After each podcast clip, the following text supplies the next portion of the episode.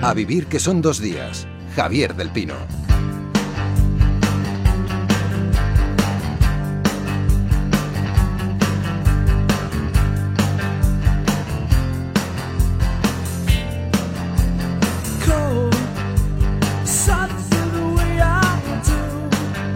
Falta algo así como un día y medio para que lleguen los Reyes, ¿no? Oscar López, ¿cómo estás, Oscar?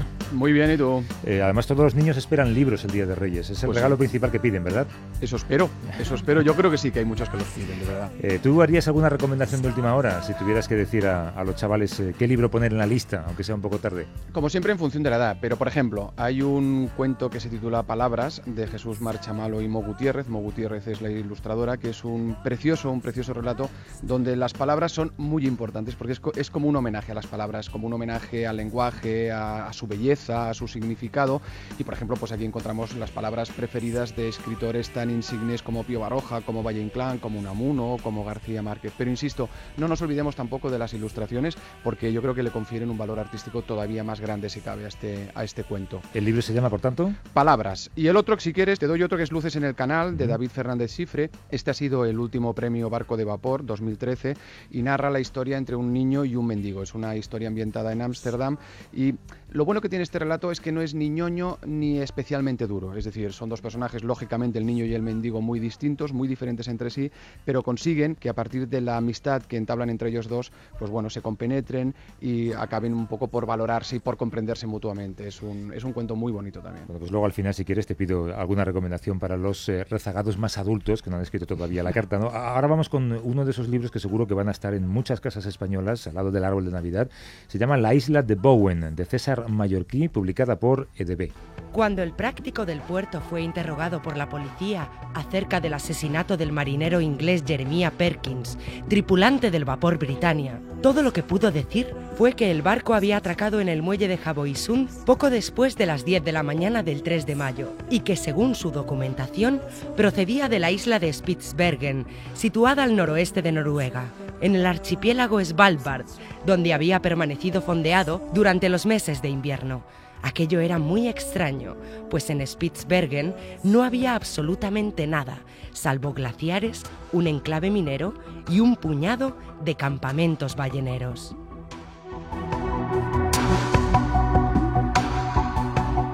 Estábamos en la voz de Ana Alonso el comienzo de esta novela, ganadora de la última edición del Premio Nacional de Literatura Juvenil.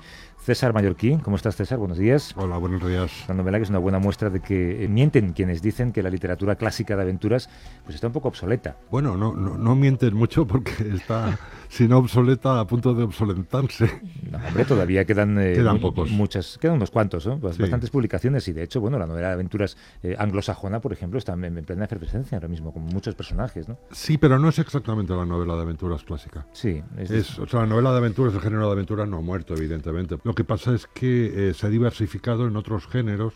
Pues, por ejemplo, una, una novela bélica no deja de ser una novela de aventuras o un western. Sí, o ciencia ficción. O incluso, ciencia ¿no? ficción, Sí. o fantasía, El Señor de los Anillos, que es una novela Sí. de aventuras. Y es verdad que autores más recientes o personajes como Percy Jackson y todos estos, pues tocan un poco todos esos palos. ¿no? Claro. Oscar, ¿qué nos cuenta la, la isla de Bowen? A ver, es una novela de aventuras, pero yo creo que también es una novela de ciencia ficción. ¿eh? Es un relato que yo creo que bebe de los grandes, de Julio Verne, de Salgari, de, de Doyle, de, de Stevenson, ¿no? Y lo hace con esta historia donde los lectores van a encontrar enigmas, donde van a encontrar misterio, donde van a encontrar una búsqueda y desde luego mucha acción. Para que os hagáis una idea, tenemos un barco fletado por una sociedad geográfica que se llama Sigma, que va en busca de un profesor que ha desaparecido en el círculo polar ártico. Y en ese barco, entre otros personajes, pues viaja el director de Sigma, que es el malhumorado profesor Zarco, está también su ayudante, está también un joven y aventurero fotógrafo, hay un científico, y luego está la esposa y la hija de ese profesor que ha desaparecido y al que van a intentar encontrar.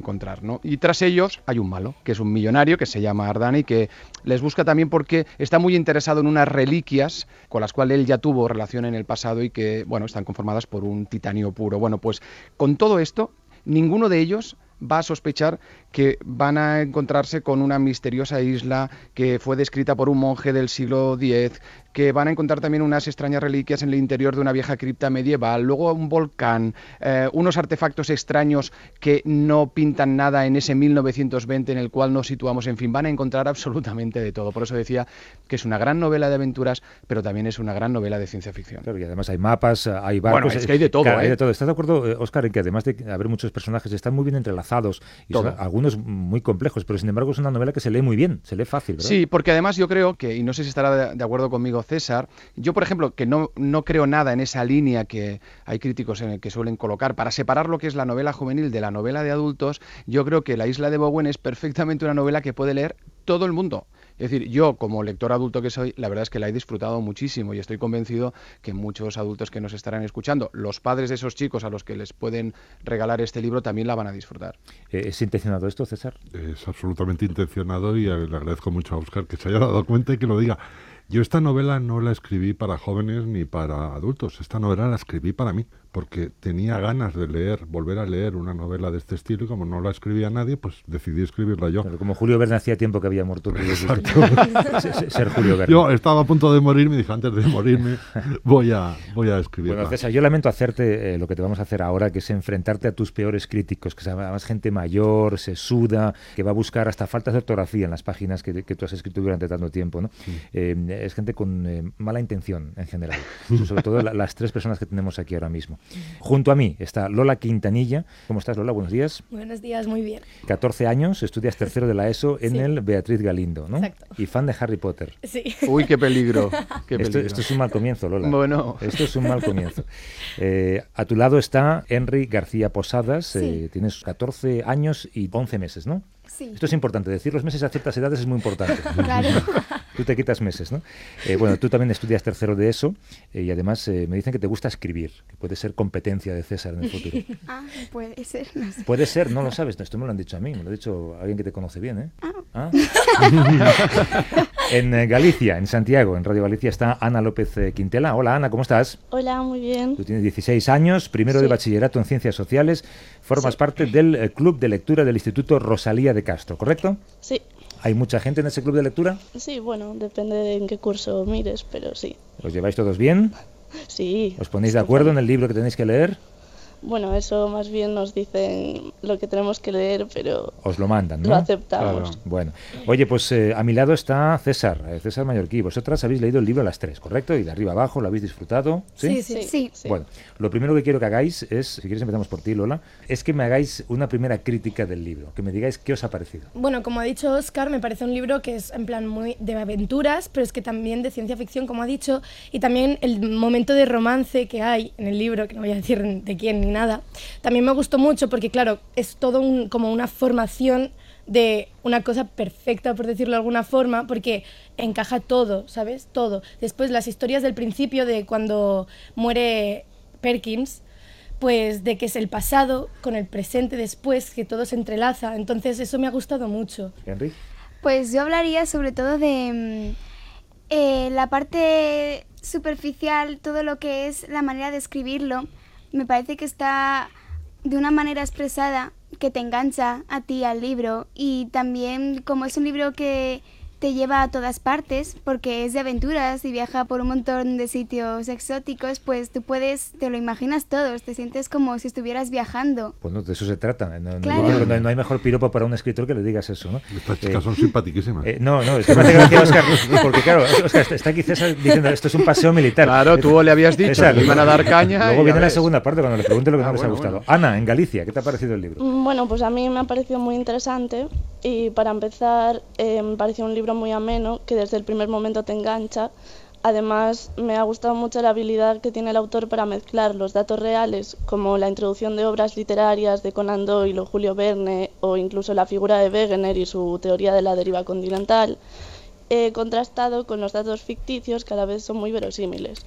Y además, un personaje que me ha gustado mucho del libro es la figura del fotógrafo, que eh, se ve en la historia como una tercera persona que empieza a trabajar con los demás, pero sin tener muy claro a qué se dedica la empresa. César, cuando oyes cosas como esta, eh, con eh, lectores como ellas, ¿no? que yo creo que te reconcilian además con la lectura y con la escritura, ¿qué piensas? ¿Que has acertado en la diana? Bueno, pienso que me, bueno, me reconcilia con el género humano en general. Eh, pero no sé, dar en la diana o no dar en la diana. Di en la diana porque cuando acabé la novela me gustó a mí. Ahora, tú, tú eres un egoísta como escritor. no solo en este caso, esta- este es el único caso, pero es que es una novela de 500 páginas, entonces Sí, sí, tengo sí. derecho, es un hijo grande, es mío. Eh, Esto que decía Ana, el realismo en la descripción eh, geográfica de algunos lugares, por sí. ejemplo, esas islas del, del Ártico que están descritas, eh, Sí. no sé, ¿existen? ¿Te has Existen, sí, todo, todo existe. Hombre, la isla de Bowen no existe, ni Bowen existe, pero todo lo demás que aparece en el libro sí está respaldado por una buena documentación, creo, y también por experiencia personal. Eh, por ejemplo, hay una parte ambientada en Cornualles y yo estuve visitando esa, ese lugar, visitando una iglesia que aparece en el texto, haciendo fotografías. Oh, Hay una cosa que han sí. dicho los- las chicas y, el- y- y Henry también, que creo que es muy importante en esta novela, y es el tema de la verosimilitud. ¿No, César? Quiero Sí. decir, estamos con una novela de más de 500 páginas donde pasan muchísimas cosas, donde seguro que tú te has documentado, donde aquí hay muchísimas eh, lecturas que has hecho, Sí. y consigues que los, los lectores se lo crean todo. Sí, la verdad es que cuando yo lo escribía no me daba cuenta, luego, luego creo que sí me di cuenta. Eh, estaba intentando recrear un género que ya no existe. Yo no, yo no quería, yo me puse como, como ejemplo a Julio Verne, aunque luego in- entraron H.G. Wells, Conan Doyle, London, Lovecraft, Tintín, eh, hay un montón, bueno, King Kong. Y, y el riesgo, claro, era que o, o- o era una cosa horrible y espantosa de leer, o era divertida. Era jugárselo a cada cruz. ¿Y vosotras qué pensáis? ¿Que le- consiguió su objetivo? ¿Ha sido Sí. espantoso Sí. de leer o ha No. sido divertido? No, Sí, ha sido muy sí, es- agradable. es, que es eso. Ha Bueno. conseguido que la aventura también sea divertida por alguna parte. que te sientas dentro de ella. Exactamente. Vale, pero ahora empezamos a emitir en, en directo este programa. Entonces ahora, ahora es cuando tenéis que decir lo que no os ha gustado del libro, ¿vale? Vale. Venga, adelante. Pero recordad que estamos en Navidad. No, bueno, yo ya he dicho que antes que me ha gustado mucho, pero no sé, puede que lo que no me ha gustado mucho es que se alar- que sean que tengan tantas páginas, pero eso es lo de menos, quiero decir. Lola, no te ha gustado porque es un libro muy gordo. Exacto, No pero se puede, eh, no, no se puede decir eso, Lola. De todas formas, Lola, tú no eras fan de Harry Potter. sí, por eso Eh, decir está, muy bien dicho. que a veces ah, Muy bien dicho. había ¿Qué tiene partes, Harry Potter que no tenga yo? había partes que puede que me cansaron un poco, pero no sé, pero que me ha gustado mucho en general, que siempre pasa que en algún libro, incluso a veces en Harry Potter me ha pasado que a veces alguna parte se me ha hecho Claro, cansada, por pero eso me supuesto. pasa en muchos libros, pero por lo otro todo está genial. Ana, Henry. Dices de cosas malas. Sí. Pues yo, Bueno, un poco malas. A no, ver. pues en todo caso sería un poco más o menos lo de Lola, porque tú ves un libro gordo y dices, pues o está genial la historia o no puedo. Y, en- y pero al final para tumbarte en el sofá y quedarte un rato y pasan las horas y no tienes nada que hacer, pues muy bien. Yo esto, César, espero que no lo oiga ningún eh, dueño de ninguna editorial, porque entonces lo primero que va a decir, si tú le dices, tengo una novela nueva, te va a decir, por favor, que no sea gorda, porque ya, ya me espantas a, a media audiencia juvenil, ¿no? Yo voy a decir una cosita mala. Pocas mujeres, César, ¿eh? Hay dos. Venga, Os-. Oscar, de 15 años, venga, adelante. Dos.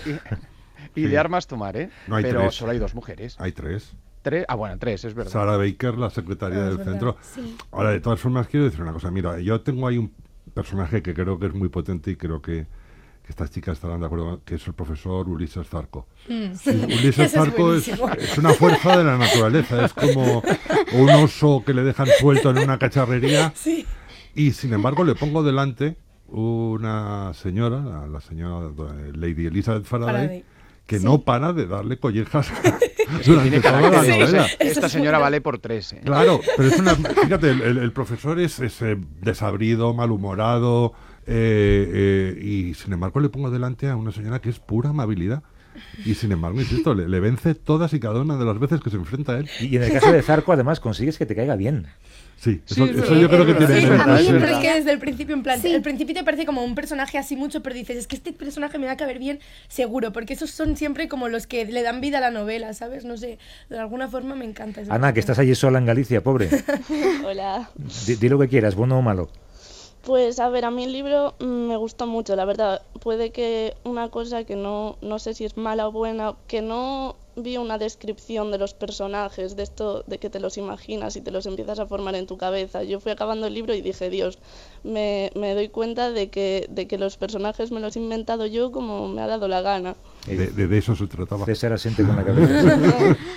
Yo no suelo describir físicamente a mis personajes algo que sea necesario por algún motivo, pero porque es mucho más eficaz que el lector se imagine al personaje. Tú también has encontrado, Oscar, un montón de referencias a la literatura clásica de aventuras. Bueno, hay un personaje que se llama Verne. Sí. Bueno, el es que ya de entrada, eh, exactamente, decir, el capitán, sí. el capitán Verne que está ahí y luego los cameos, que también hay cameos, porque Conan Doyle también está por ahí. Sí. También hay eh, pinceladas de humor, eh, que en Eh. ocasiones es un poco humor mortadelo y filemón, ¿no? muy, muy, muy agradecido, por, por otra parte. ¿Es tu tipo de humor o es una cosa que también introduces de manera intencionada? Eh, bueno, mi sentido del humor sí forma parte Sí. de mi sentido del humor. En todas mis obras eh, interviene el sentido del humor. Yo creo que el sentido del humor es como el aceite que sirve para engrasar cualquier maquinaria.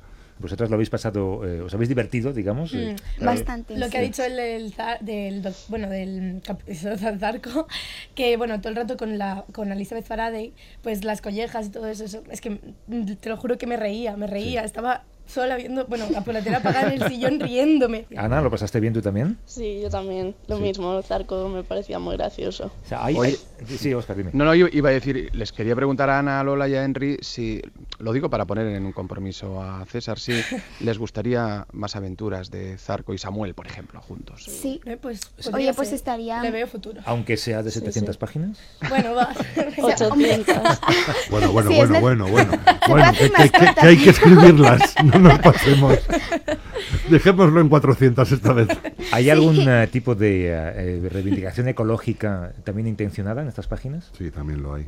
De hecho, no solo eh, ecológica, sino casi social o, o natural. Esa época, que es el periodo de entreguerras, quizás sea la última vez en que pues, se puede encontrar naturaleza en estado puro. Naturaleza al que no ha pisado nadie. Porque ahora ya con Google Earth, pues ya desde tu casa puedes ir al Polo Norte Claro. y ver cualquier cosa.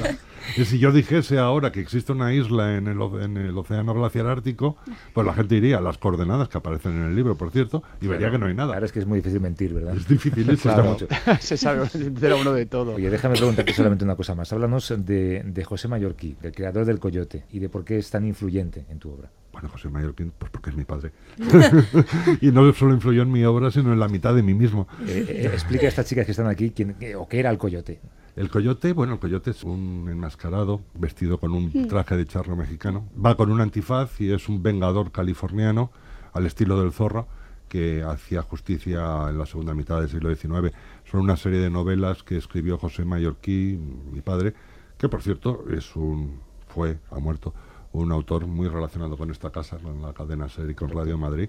Y también quiero decir que yo aquí en, en Radio Madrid me he criado, he pasado gran parte de mi niñez, porque me, me traían aquí mi padre y mi madre cuando mi padre estaba grabando programas o haciendo cualquier cosa y yo estaba por aquí con el ¿De, cuadro de- de, de qué te acuerdas? pues me acuerdo de muchos de los actores del cuadro de actores de, de Radio Madrid y que me trataban muy bien y yo estaba encantado de venir aquí. Y luego de la cafetería California que estaba Sí, cruzando la gravía ahí enfrente, eh, de comer eh, tortitas con nata que me encantaba. Tortetas en la Gran Vía, eso era un clásico. Bueno, pues eh, te agradezco que estés por aquí. Espero que el libro eh, funcione como deben funcionar los libros bien escritos. Sé que le has dedicado mucho tiempo y mucho esfuerzo y, eh, y- y yo creo que has recibido algunos de los mejores elogios que puede recibir un escritor. Que es, que es un libro con el que uno se ríe, por ejemplo, y es un libro que uno no puede dejar. ¿no? Así que, ¿qué hacemos? ¿Le pedimos una segunda parte? Venga, yo creo Claro, que sí, ¿no? Hombre, yo creo, yo creo que la lo Le, le- le damos, le damos tres semanitas, yo creo que tres semanas ¿no? Claro, y, adem- y además, Javier, es la demostración de que la literatura juvenil no se tiene que alimentar solo de vampiros y de zombies, que también hay Ah, otras, claro. hay otras historias. Vampiros y, zombies con buen aspecto, había que añadir, ¿no? Porque no son vampiros y zombies cualquiera, todos con grandes abdominales y muy buen aspecto. Eh, César Mayoquí, que mucha suerte, gracias por venir. Muchísimas gracias. Y a vosotras, eh, Lola, eh, Ana, Henry, eh, bueno, pues suerte dentro de un par de días y que eh, los Reyes Magos os traigan, habéis pedido solo libros, creo, ¿no? Nada más que libros, no queréis más. Sí. ¿Qué más se puede pedir en esta vida, no? Claro, ¿no? Venga, mucha suerte, hasta luego. Gracias. Adiós. Oscar, cerramos con recomendaciones. Pues os traigo el misterio de los estudios Kellerman de Ken Follett. Lo digo porque Ken Follett no solo, no solo ha triunfado con Los Pilares de la Tierra y con las entregas posteriores, sino también con la literatura infantil. Y aquí es una historia muy entretenida. Tenemos a la banda del disfraz que actúa en Londres y a un joven repartidor de periódicos que está entusiasmado con esta gente, admira sus peripecias y la habilidad que tienen para realizar esos golpes, hasta que pronto vamos a descubrir, bueno, pues que este joven conoce a esa banda mucho más de lo que él mismo se imagina. Entretenida. Y otro libro que también se puede poner en la Carta de los Reyes es El misterio del cuadro robado de Brock. Es un delicioso, un delicioso relato que protagoniza un escarabajo que vive justo debajo del fregadero de la casa de un chico que tiene pues unos 11 años creo, es un chico muy solitario que vive allí en Nueva York, y entonces para el cumpleaños al chico le regalan pues un juego de pluma y tintero. Y un día descubre que el escarabajo ha hecho un dibujo espectacular, pero la gente se piensa que lo ha hecho el crío, y entonces él se encuentra con un verdadero problema. Y bueno, y van a vivir un sinfín de aventuras el escarabajo y el niño también es un cuento delicioso. Oscar López, un abrazo. Igualmente, cuídate.